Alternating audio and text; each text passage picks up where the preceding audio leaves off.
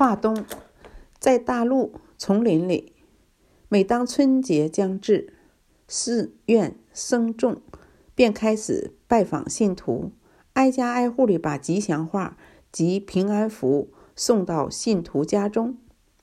信徒回以一碗米，称为华东，也就是化缘。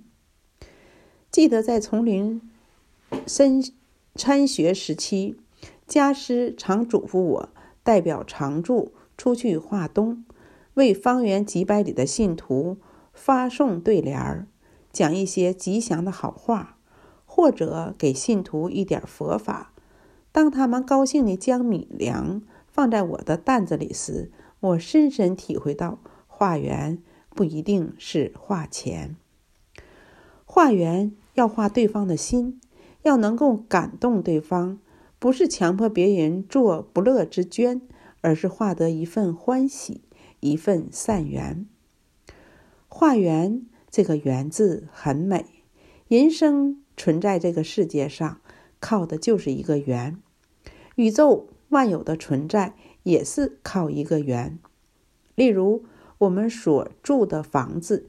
如果没有木材、水泥、砖瓦这种种因缘条件的结合，如何能有房子的产生？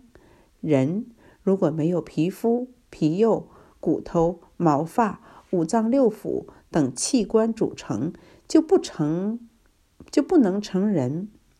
在世间生存，要读报纸，要看电视，更要士农工商，供应日常生活所需，以致。佛教相当强调结缘的重要，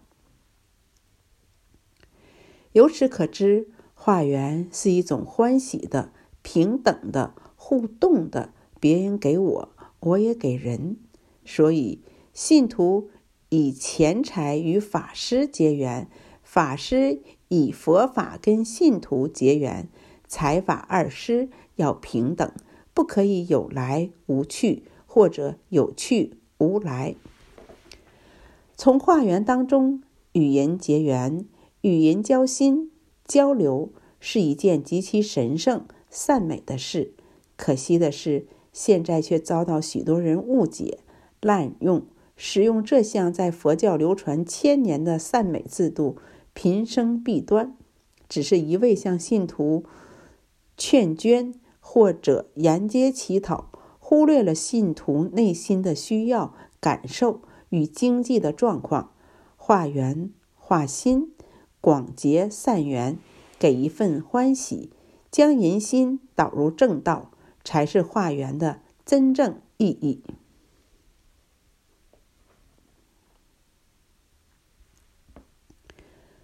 传灯老人，一九九五年，天下文化出版公司。请福之英小姐为我了为我写了一本传记，叫做《传灯》。出版之后不到半年，就已经销售二十万册以上。据说在金石堂书局的销售排行榜中，连续十个月的排行都高居首位。这其中有一位萧松之老居士，他对这本书的护持让我很受感动。萧先生过去曾担任多间邮局的局长，因作风清廉、杜绝贪污有功，耳蒙总统多次召见。他从宜兰罗东邮局退休后，就一直常住在罗东。传灯出版之后，无论天气阴晴，他天天到书局购买一两本，送给亲朋好友。如此一次买，两次买，买久了，书店的店员远远地看到他来，都高喊“传灯老人来了”。实在说，“传灯老人”这个称号用在他的身上，真是当之无愧。因为那时候他已经高龄八九十岁了。有人问他：“为什么你这么热心地购买传灯送人呢？”他都说：“因为星云大师要传灯。”虽然我懂得佛法不多，但是我知道应该要将他的法灯接过来，分灯给更多的人，让这个社会更加光明。所谓传灯，意思就是一灯传百灯，百灯传千灯，千灯传万灯，灯灯相传，灯灯无尽。例如，佛陀传法给大迦叶。大迦叶之后，代代相传，就传到了二十八祖达摩祖师。后来，达摩祖师东来中国，又传给二祖慧可、三祖僧璨、四祖道信、五祖弘忍、六祖慧能，如此灯灯相续。其实，人人也都可以传灯，例如父母传财产给子女，师父传技术给弟子。甚至不一定是传遗产、传技术、传知识，还可以传信仰的灯、传道德的灯、传慈悲的灯、传智慧的灯。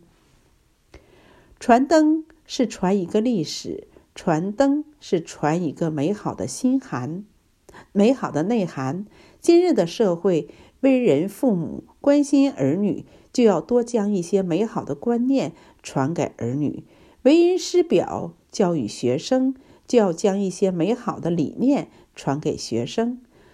作为社会大众中的一份子，就要将好人好事不断地发扬出去，甚至于传颂一句好话，将佛陀说、耶稣说、孔子说、孟子说传扬开来，也都是传灯。让我们大家一起把。一起把好音好缘传播下去，人人都做传灯老人吧。